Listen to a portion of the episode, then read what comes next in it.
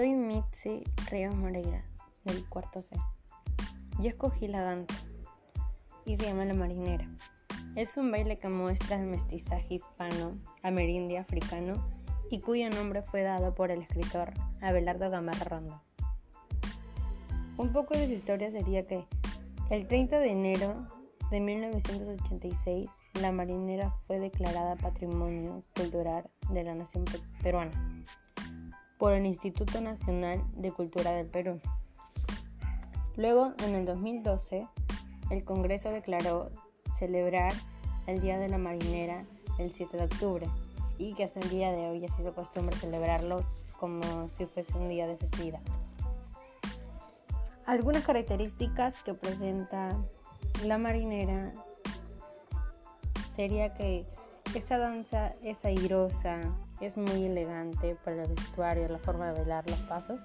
Es libre, alegre y espontánea, mostrando durante todo el baile un coloquio amoroso.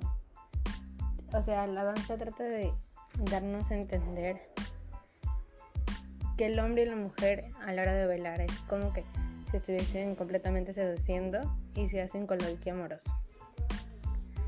Lo que nos da por mensaje el baile, la danza marinera, es, es la expresión del alma. Desde el momento que es un baile de pareja, es un, es un enamoramiento, es un constante coqueteo entre hombres y mujeres. Y al final del baile gana la mujer, porque el hombre se rinde a los pies de ella y ella queda de pie.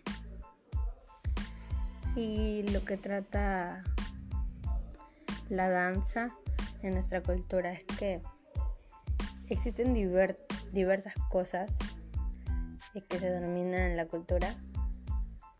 Y en especial yo escogí la danza porque siento que el baile es muy bonito. En lo personal me encanta un montón el baile.